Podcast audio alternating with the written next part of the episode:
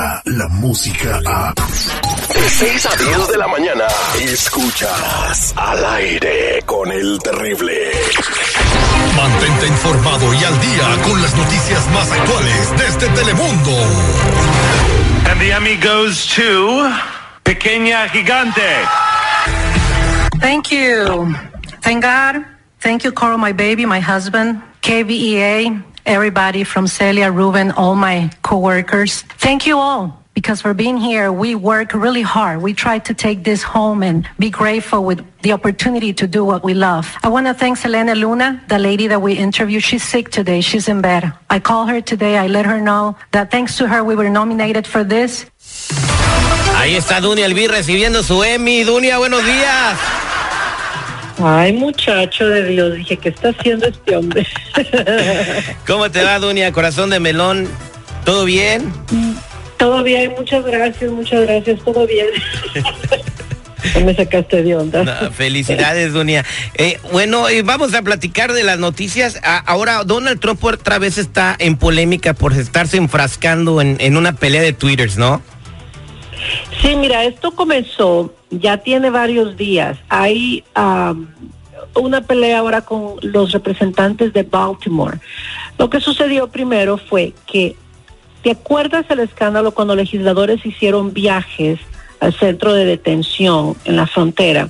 Entonces, algunos líderes de Baltimore dijeron de que ahí estaba la gente completamente, que el lugar estaba saturado, que estaba sucio y que estaba lleno de ratas. Esta fue la primera. Entonces, el presidente Trump respondió a través de su cuenta de Twitter diciendo, sí, los centros de detención están saturados, pero limpios, no llenos de ratas, como está Baltimore.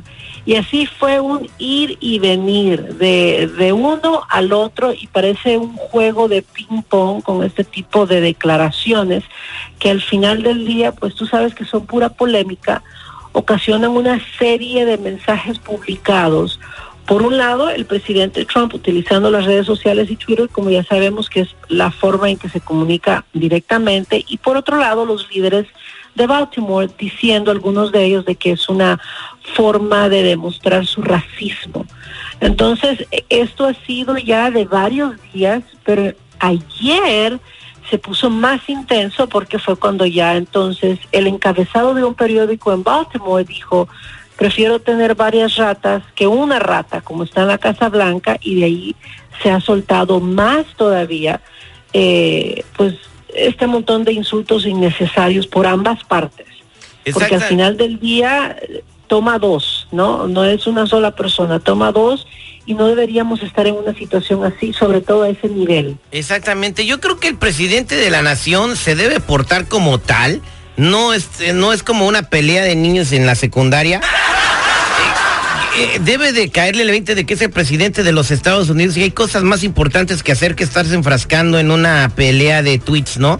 Con el representante de Baltimore que también fue atacado por defender a, los inmigrantes que están en esos centros eh, de refugio, donde pues de- decía en un, textualmente estaba, estaba viendo las imágenes en televisión Dunia donde le estaba diciendo muy indignado al Congreso que no podía tolerar a niños durmiendo sobre sus propias heces fecales, así lo dijo, ¿no?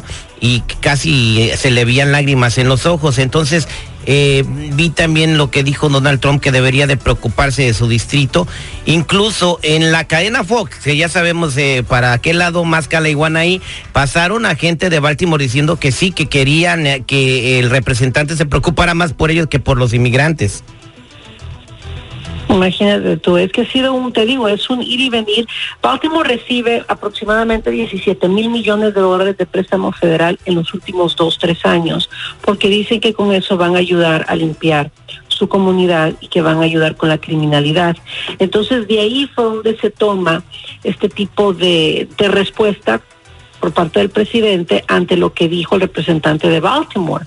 Entonces ellos, en lugar de ponerse a un nivel de legisladores, ambas partes, tanto el que el que Dicen cómo es el que le ata la pata como el que mata a la vaca tiene culpa, ¿no? Exactamente. Pues vamos a ver hasta dónde termina esta pelea. Que, que pues les ha dado mucha carnita a las cadenas de televisión, ¿eh?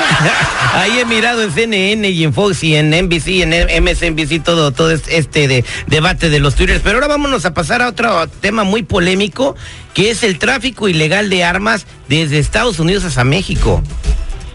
Así es, fíjate que surge una queja bastante fuerte por parte de México y México le dice el gobierno, le pide a Estados Unidos que tome medidas para disminuir el tráfico de armas, ya que asegura que son parte del problema de la violencia y delincuencia del país azteca.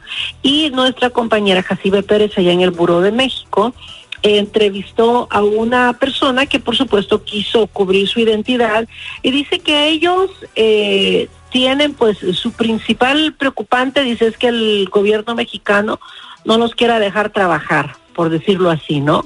Pero ellos revelaron que tienen siete de cada diez armas que llegan a, vender ahí que les llega de Estados Unidos, dice este hombre.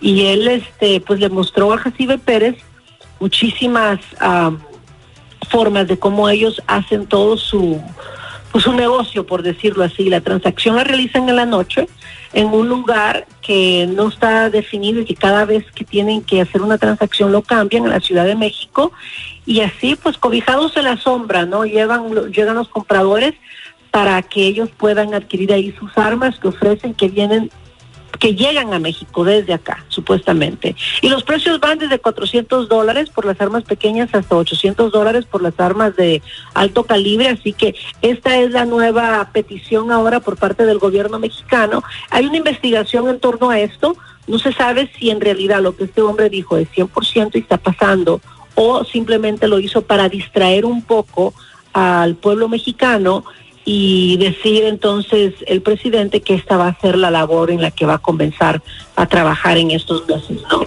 Y ahí es donde está la investigación, a ver qué tan cierto es que el tráfico legal de armas a México llega desde Estados Unidos. Pues eh, lo que sí sabemos es que estas armas le, están costando la, vida a miles y miles de mexicanos, muchos de ellos inocentes, otros pues porque se enfrascan en sus guerras de territorios de cartel contra cartel, pero las armas de alto poder y de uso exclusivo del ejército pues son las que están eh, pues, terminando con la vida de los mexicanos allá en nuestra querida patria, México lindo y querido. Duny Elvir, muchas gracias por toda la información y bueno, como siempre te vamos a ver hoy Noticiero Telemundo.